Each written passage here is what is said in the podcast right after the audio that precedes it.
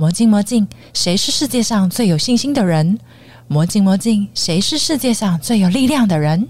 欢迎收听《魔镜万花筒》Garden Show。Just close your eyes and let them rest. I know it's hard to fall asleep, but do your best. 我是简明慧，写下幸福，愿我们比昨天的自己更美好。When I wanna hide from all the shades of blue. Cause at times I think of leaving. My mind takes me back to fall. When the snow begins to sing. 老师有一句话，我每次听你上课都会讲，就是选择比努力更重要。是啊，我很感谢的是我没有走冤枉路。我觉得我的人生特别的珍贵。二零零四年，我认识了尤赫内·迪卡内老师，也就是我现在的合作伙伴，开始学习德国华语。我终于来到了天堂，因为这就是我要的知识的整个范畴。你一次告诉我完整的，一项一项的条理分明的浅到深，每一个项目完全会讲得很清楚。我现在终于知道所以然了，你学一个新的事物，你需要一个框架。有根据。老师，你是七年级的吗？没有。我们带领团队的时候，发现六年级的人，老板交代什么，或老师交代什么，妈妈交代什么就做什么，他不用想。可是七年级的人必须要告诉他，你为什么要这么做？那你做了这个之后会怎么样？是然后为什么做了这些事情，然后会衍生出什么样的一二三四五的结果我？现在要升为第七年级，你这是七年级的逻辑。我需要知道设计根据是什么，那嗯个逻辑是什么，理解之后我就可以做出来。所以我很喜欢参加考试，你有病啊！我喜欢收集证书，就是我每一次在考试的时候，我就可以知道说我是不是厘清我自己对于这件事的了解。我的母亲是我的第一个花艺启蒙老师，她是透过环境教会我，其实是没有考证照，任何证照都没有。台湾都是这样啊，就是对于这些职能的东西，对，但是如果我要跟政府单位合作，我要去教一堂课，无论你很有名或你有多有能力跟才华，那首先让我看你的证照。那所以这是不同的地方。我会去跟我的恩师张丽华老师学画，是因为我觉得我才十八岁，我一定需要证照。我在我越年轻的时候拿到一张国际性的证照，我可以使用很久。那我为什么不趁我年轻的时候去拿呢？我们的每一个来宾都好可怕，都是那种五岁就立志，哇，好真的！因为我访问很多冠军嘛，然后他们 所以你都跟冠军在一起。对，但是我自己不是冠军，我只是说冠军的那个人，好可怕！那种十八岁就知道拿证照，十八我到底在干嘛？我十八岁，我只是想知道那个帅哥男朋友 现在干嘛。有没有出去？呃，然后，所以我那时候就想，任何专业一定都需要证照。我觉得，哎、不行，我如果只有一张台湾的协会办的荷兰华裔的检定，这件事情给我很大的冲击。我学荷兰，但是我竟然并不是毕业于荷兰的华裔学校。二零零四年，德国花艺进台湾，为什么花艺那么多？德国人说了算。在欧陆是这样吗？也是德国的花艺学校以及他们培养来的大师，他们只要有那个 certificate 从伊哈嘎毕业尤其是学校这样毕业下来，其实都在全球的公信力都很强，因为大家都知道，能够拿到德国的证书非常不容易。我又重新燃起了 拿德国证书的欲望了。所以你就是一个非常需要挑战的人，太简单的事你还不要做。我发现这种问题很难改、欸。其实我一直很想要想办法让自己轻松一点，可是我每当出现了一件事情让我觉得哇好难哦，我就充满了兴趣。那表示你是优秀的人，因 为优秀是一种习惯。哦，好，谢谢老师的赞美。哎、我可以先问，在德国啊，花艺家花艺大师，他们叫就是花艺大师，就是 master，通常他们都非常年轻，非常年轻，是几岁啊？十十五岁开始念嘛，念三年，啊然后接下来就是科技大学。嗯他通过了德国经济部的伊哈卡的考试之后，成为专业花艺师，然后在三年毕业，所以十八岁加三，二十一岁。所以很多花艺的 master 是二十一岁。以哎、这会不会太容易成功？以前 我会帮台湾一些协会介绍一些 master 来台湾，大家都会很好奇，说为什么这些花艺大师们都这么年轻？因为在德国有学制嘛，所以哎高职在德国算是一个正式的学位，可在台湾没有，对不对台？湾没有，台湾的职业学校没有这个科目，但是在欧陆或者是意大利。美国也有吧？也有，都是职业学校，然后每一级都要通过国家考试，所以他们是继职教育系统，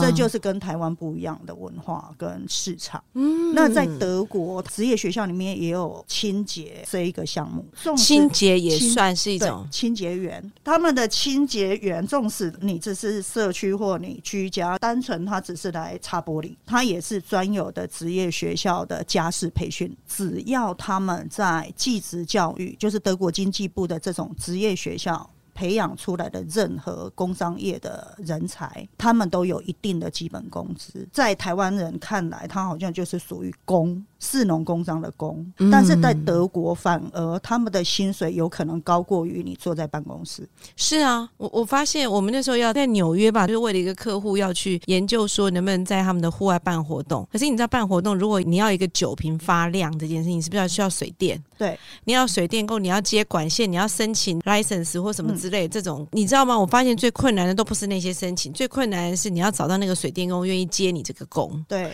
因为他们非常的昂贵。是，所以他们的工资，单单你是高职毕业的专业化医师。嗯嗯嗯，呃，时薪是三十五块欧元，换算如果三十块就是一千零五十块台币，这是吗？怎样？这比我们上班还高了哟！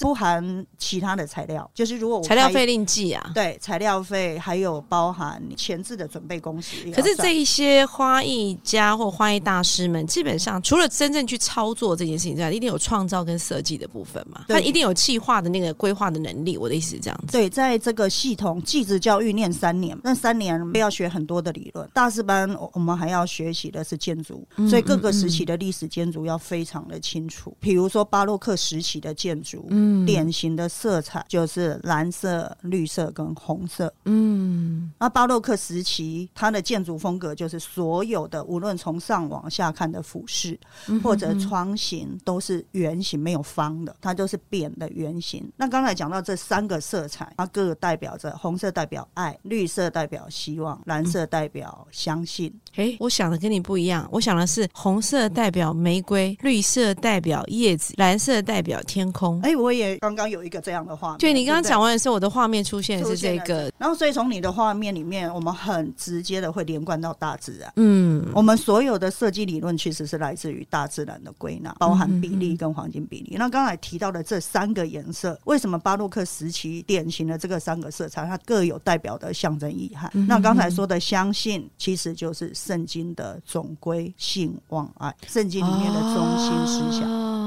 所以每一个建筑整个艺术的时期的演进，包含新艺术时期，或者是毕德迈尔时期（一八一五年到嗯一八四八年），他在巴洛克、洛可可之后，这些都是我们要学习的。因为有可能你的客户会来跟你说：“我想要订一个作品，我是要放在圣母教堂的门口，嗯因为有周年庆。然后里面呢，我要放了嗯是针对农神节这个花艺时期你为我做这样的作品。那我的预算是多少？嗯。所以我们需要学很多建筑，包含环境之间的搭配，还有像刚才的，如果它是要放在圣母院，嗯那我们就要典型用上这些色彩，因为它有它典型的意涵。我之前有接触一个管风琴乐家，然后他们在弹这管风琴的时候，他有提到一个观点，我非常的认同，就是说，如果你在弹奏一个乐器，这个乐器横贯了欧陆两千年的历史，嗯，可是你却不了解欧陆的历史跟文化，甚至它美学的意涵的时候，把你弹出来就是琴键的发声而已。那只是技术，那对，那就是技术，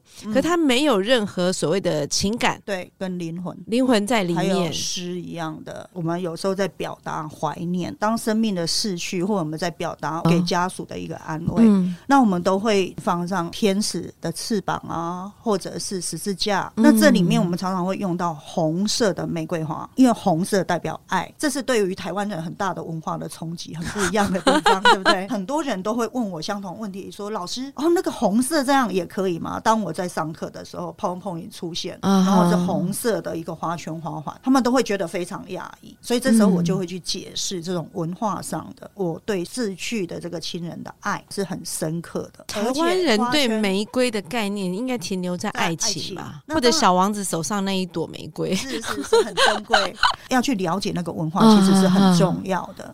比如说，当天使出现，甚至天使的翅膀出现，它是 poly 的材质，就是一定是用在对于生命怀念的上面，不会拿来在婚礼或其他用。你说 poly，你讲的是那个翅膀的材质是 poly 的，OK，是有点保丽龙带塑胶的那种感觉对。灌膜的这种，哦然后白色，嗯尤其是天使眼睛是闭上的，那就代表一种安详，可以永归于和平。一年前吧，英国女王过世的时候，查理斯王子做了一个花圈花环给他的母亲。嗯，其实里面表达了很多的象征意涵，当然它也可以用在节庆，但是在对于特别的生命的这种纪念上面，它要表达的是没有开始、没有结束的终点，所以生命是不断、永远的和平跟爱，跟不断的循环。那也就像人的生命，从儿童时期、幼年期、青少年，一直到老年，嗯。不断的生命是一代一代的接续传言。花圈花环代表的是永远跟永恒。特别请花店用上了母亲结婚的时候的新娘捧花，她在自己的花园栽了一棵这样的植物。生命最精彩的时候，结婚的时候是一个喜庆。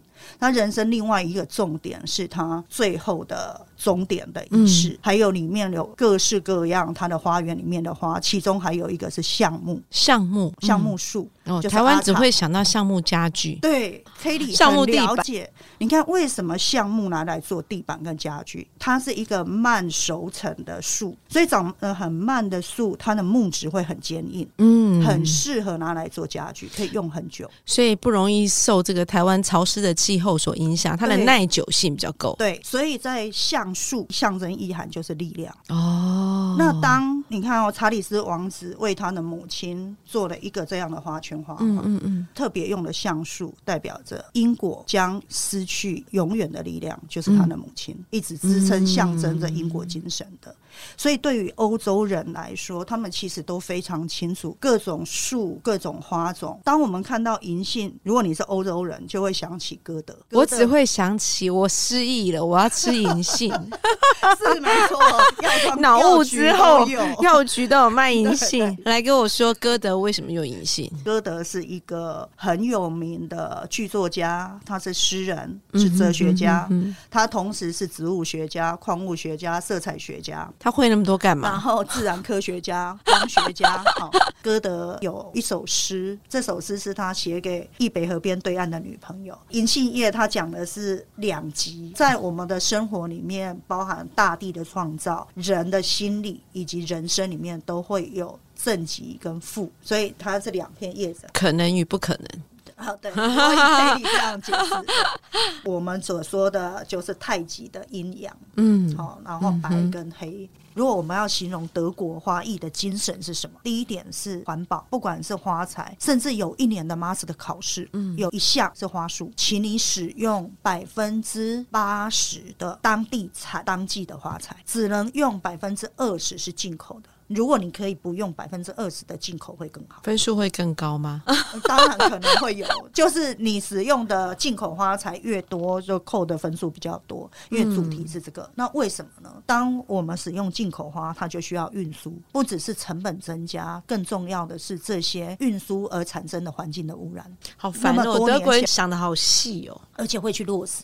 重点是会，而且他还会监督我们，你垃圾分类有没有分好？好，嗯，好，二零一四年在柏林的世界杯，曾经有一个题目，就是请你做一个餐桌设计，但是你所有的粘性的粘剂必须使用有机，无论是从动物骨髓里面磨出来的那些粉所做的，或者是壁纸浆糊，像我们台湾有一种米的做的浆糊，嗯就是小学用的那个，如果它不添加化学，其实它里面会那也是环保有机的。对，但是那个浆糊是有放化学的东西，它才能保存。哦你说我们小时候用的绿色那个对瓶子的那一种，对对对。然后我们用重复性的框架，对不对？比如说你的花束，你的底下有架构框架构，对，我们会做架构，然后用玻璃试管。如果学过花艺的，我们都知道，每一次一上完课，那个欧一喜斯就是绿色绿色海绵、绿洲，对，就是花泉。嗯那在中国叫花泥，你会发现每一次下课的时候要拆这些花，嗯，然后那些偶一其实其实是很重，对很多大量。如果我们一般十六个人或二十个人、三十个人，哇，那一丢那后来都怎么处理？当然，所以这是为什么 Oasis 公司出了环保海绵，现在是黑色，可以分解的比之前的绿色的更彻底。更更快，它三分之一的时间就可以了，可以被大自然腐化。另外就是对于植物的尊重，我们尊重植物，不只有它的花、它的根。它的叶子都是我们展现的全部的部分，而不会只展现花。所以德文里面有一句话说：“如果你只看见花，那你会错过一半以上的美好。”我们想象蝴蝶兰，如果我们只用那上面那一排的花朵，那我们就会错过一半的美好。你看它的梗的优雅，叶片是带着皮革的质感，所以这里面我们看到了线条，看到叶子的面，我们看到花的面，而且它含苞待放的是三维的空间。跟女人的三维是一样的，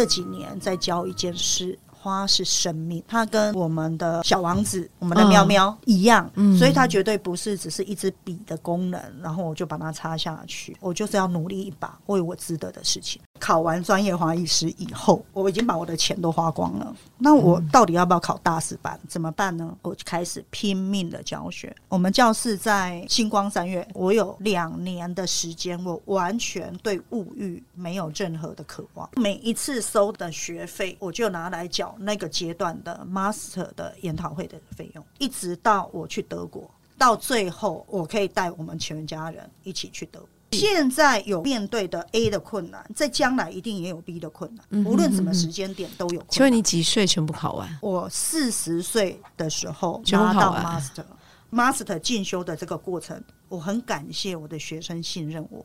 我其实是把德国的整个理论系统的根据应用在我的教学里面。嗯我强迫我自己把所有德式花艺的设计理论根据，无论是造型排列方式，或者是布局方式、动线形状、色彩学，当然是最基础的。同时，我自己教我自己一次。嗯所以我在那三年的教学里面，是我成长最快速的时候，因为我每一个作品都要求我自己要达到每一个规则，像考官一样。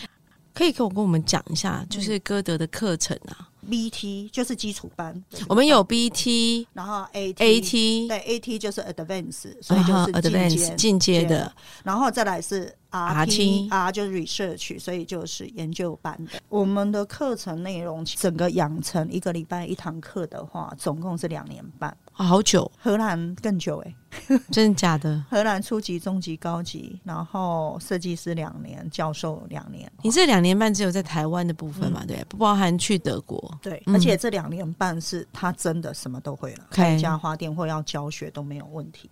歌德的系统是按级分量，把学生能力的不同分级，授课的深度跟难易度也是分级，渐进式的，同时配合理论去教课。我们的考试里面。他们是要自己配花来，不像在台湾的考试是今天告诉你考彼得曼尔花型，或者是没告诉你，就是千朵花跟彼得曼尔选一个，那你这两个都充分练习，然后，然后到了考试的当天，可能抽一个，无论是彼得曼尔或者是千朵花，那基本上都知道花材大概是什么。如果不知道，也是平常练习差不多的花材。啊、有大会来给你花材，你只要在时间内完成，嗯这样是很不一样的。因为各位可以在网络上看到嗯哼直播或者是考试的现场，你会发现每一把花束怎么可以长得完全不一样。七十个里面没有重复。花材的选择组合是你自己选的，色彩配色也自己选。纵使全部是白色好了，花材也会因人而异。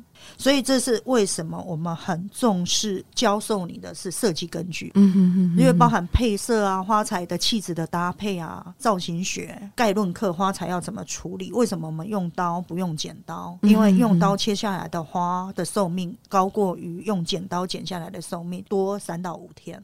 这个是有临床的实验的，我上次有发现你们的工具非常的干净跟整洁，所以这个也是课程当中很严格的那个部分，对不对？哎，应该是这样。对于职人的这个技职，就是有一定的工具，所以我们每一个工具可以用很久。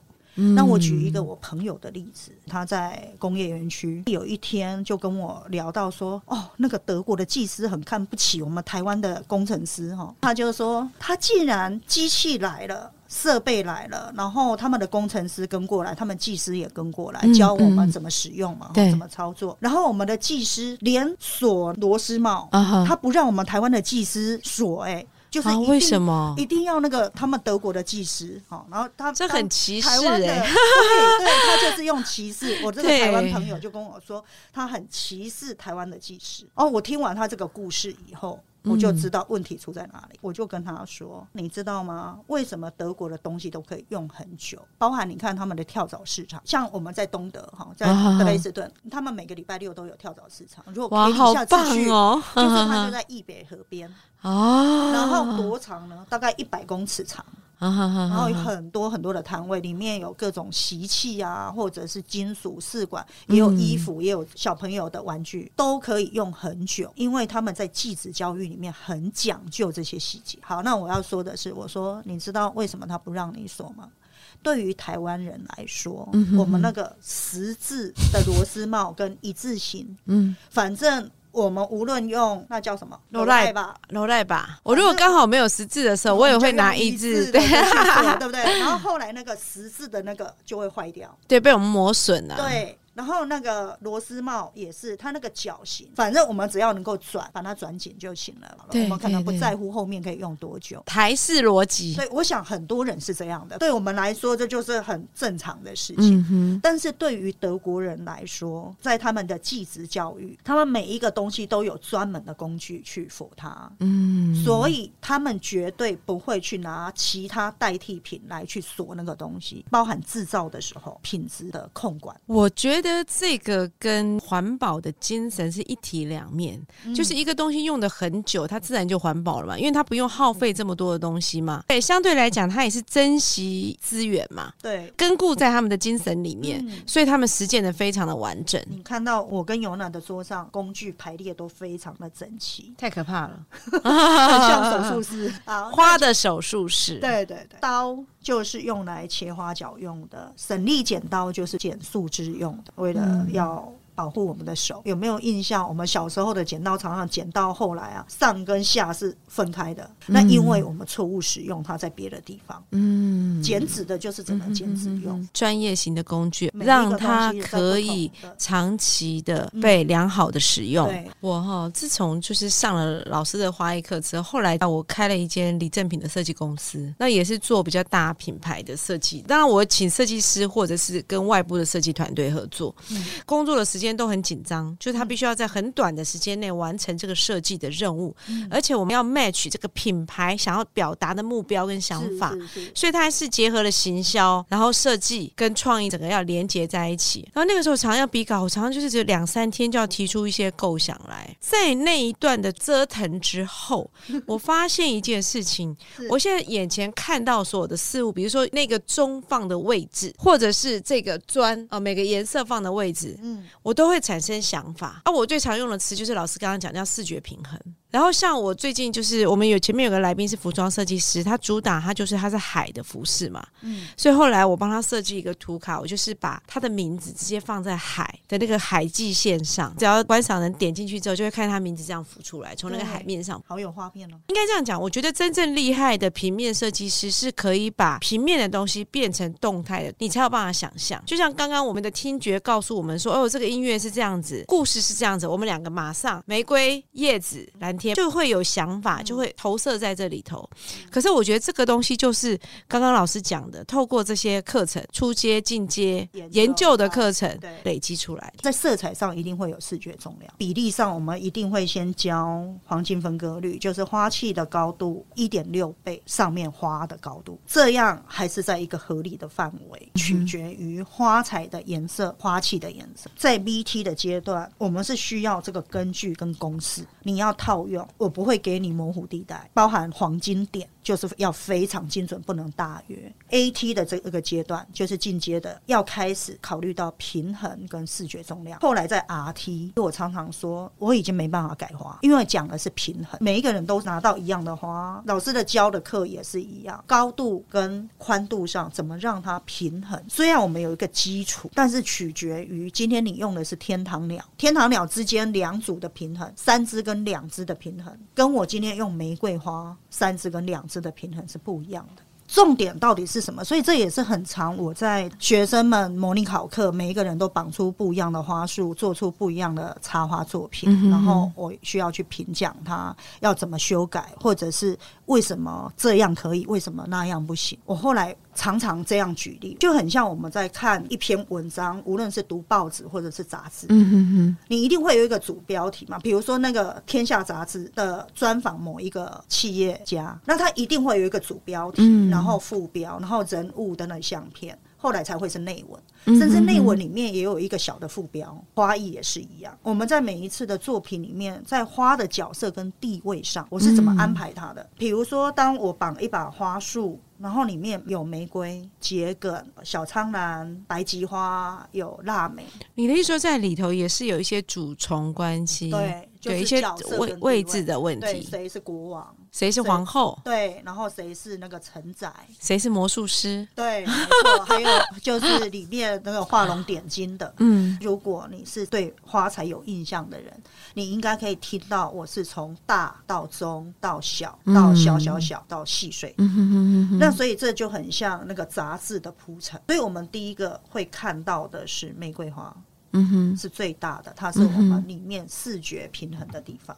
嗯那如果今天我在这一把玫瑰花的里面又加的另外一个东西是蝴蝶兰，蝴蝶兰就变得更大了。所以在花的角色，就是刚才 Kitty 说的主从的关系，那个主角就变成了蝴蝶兰是主角，玫瑰花就是配角，所以它是一种相对的配置的关系。所以这个配置里面包含你想说，甚至还有色彩，对不对？是色彩的看是对比啊，对比，它就是动词，要用哪一种对比？像刚才 Kelly 你在讲作者的名字从那个海基线出来，那个海是蓝色的，然后呢里面还有天空的浅蓝，有深的蓝色跟明度彩度中间一点的，无论任何的深浅，后来那个名字出来，它其实就是一种背景的颜色跟那个前面那个名字之间的对比。嗯哼那这种对比我们称为主动跟被动的对比。嗯哼海的颜色比较深，所以它是一个被动的，主角的名字就变成了眼睛所看到的最明显的。教了快二十年嘛，有多少人成为花店的老板或是花艺师？挺多的、哦。我告诉你，台湾人大部分状况其实是 根本只上了两堂课就自己去开花店了。是我有学生是连上课都没有上就开了花店，才来上课。是对遇到客人说：“哎、那个胸花怎么做的？”时候说：“老师，请问胸花怎么做 再回来问，对不？”对？对，然后我就告诉他说：“你真的是我见过最勇敢的学生。是是台湾大部分都是这样，都是这样，而且他们会鼓励大家先做，我觉得是文化氛围，就是这个社会的氛围。也是，如果我的客户来问我问题，结果我却讲的不是那么的完整，我自己一面讲的时候就心虚了。那难道哦客人会没有感受到吗？就是你的专业度，其实我觉得我们都有一个共同的盲点，你知道为什么会这么努力？嗯，就是我们生怕自己得到的这个荣耀，跟自己所谓内在真正的不是匹配的。对，我们一直希望我们能呈现出来给别人，假设是一百分或九十分，我们自己的内在也是超过九十分的。我觉得这个是歌德的一个精神，对这？是我对我学生负责任的态度。台湾因为这几年开始有一个新的名词叫软装设计师，嗯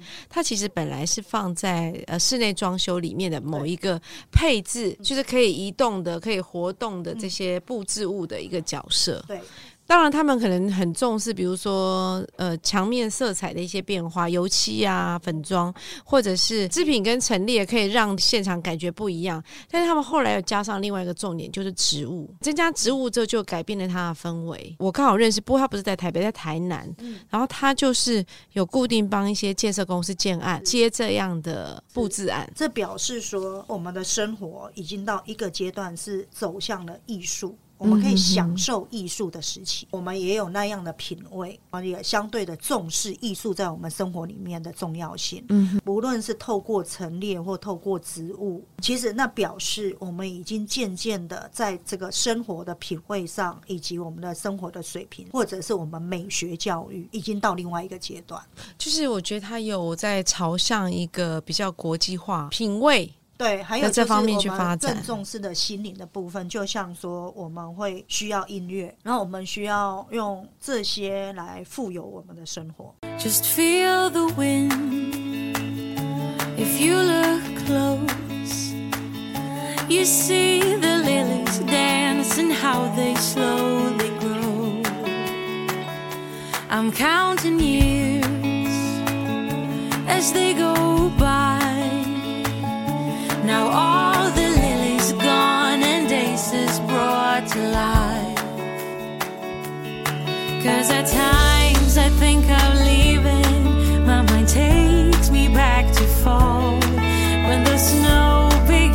sing.